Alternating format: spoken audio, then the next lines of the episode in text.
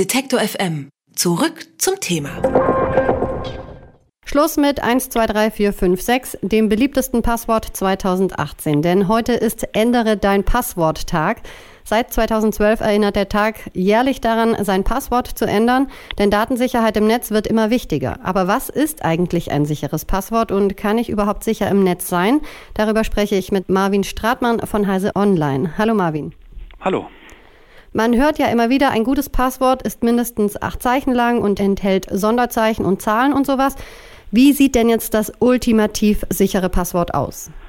Also Sonderzeichen sind mittlerweile nicht mehr so wichtig. Es kommt vor allem auf die Länge an. Also je länger das Passwort ist, umso besser. Und das müssen nicht unbedingt Ausrufezeichen sein oder Fragezeichen oder ähnliches, sondern das können zum Beispiel Sätze sein oder äh, Wörter, die äh, zufällig hintereinander kommen. Das heißt, hauptsächlich auf die Länge achten, dann äh, wird das Passwort auch ziemlich gut und sicher.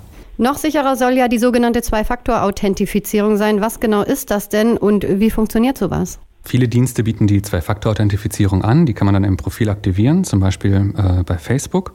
Und es ist noch eine zusätzliche Sicherheitsebene. Das heißt, wenn ich mich einloggen will, muss ich nicht nur mein Passwort und mein Benutzername eingeben, sondern dann wird mir auch noch ein Code zum Beispiel aufs Handy geschickt, den ich eingeben muss, zum Beispiel eine vierstellige Zahl.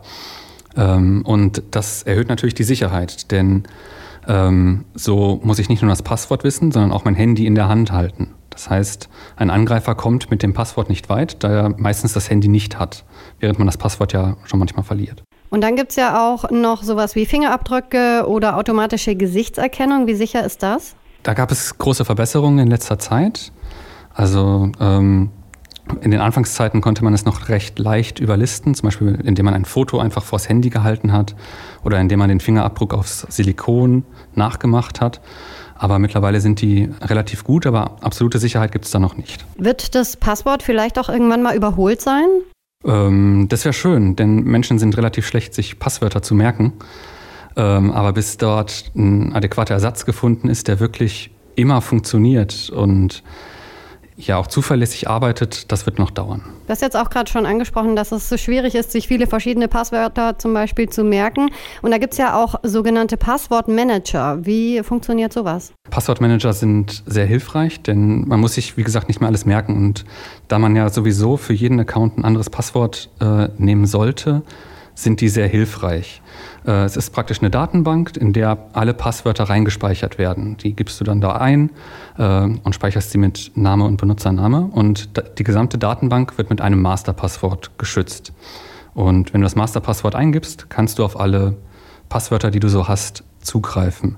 Das, kann, das ist recht bequem. Mit Plugins kann man dann zum Beispiel ähm, Anmeldedaten automatisch im Browser vervollständigen. Das heißt, du musst nichts mehr eintippen.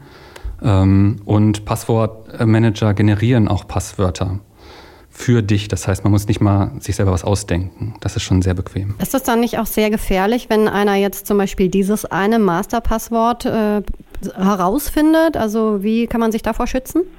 Das ist die Gefahr. Deswegen sollte das Masterpasswort ähm, sehr sicher sein, zum einen. Und zum anderen sollte man es nirgendwo wirklich bekannt geben. Das ist wirklich was, was man noch im Kopf behalten muss.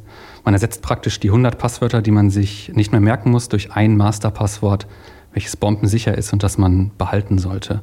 Wenn man das nicht möchte und dem nicht vertraut, kann man auch auf den guten alten Zettel zurückgreifen und die Passwörter dort aufschreiben und dann sicher im Regal verstauen. Das ist auch noch eine sehr sichere Methode. Jetzt ist heute World Password Day und äh, ich habe mich gefragt, setzen wir uns jetzt alle oder müssen wir uns jetzt alle heute mal hinsetzen und unsere Passwörter überarbeiten? Bitte nicht. Also äh, jetzt diesen Ändere dein Passwort-Tag wörtlich zu nehmen und einfach mal alle Passwörter zu ändern, wäre der falsche Weg, denn wie gesagt, Menschen sind nicht gut mit Passwörtern. Die machen dann aus Hans 15 wird dann Hans 16, wenn sie ihr Passwort einfach ändern sollen.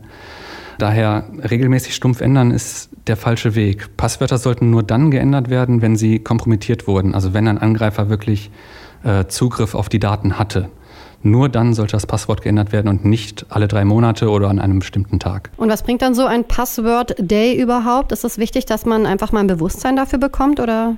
Es ist gut, mal über Passwörter nachzudenken, denn viele Menschen haben halt noch für unterschiedliche Dienste dasselbe Passwort zum Beispiel oder ähm, haben noch keine Organisation für ihre Passwörter, die fliegen dann überall rum, äh, sind oft im Kopf, manche sind nur Variationen.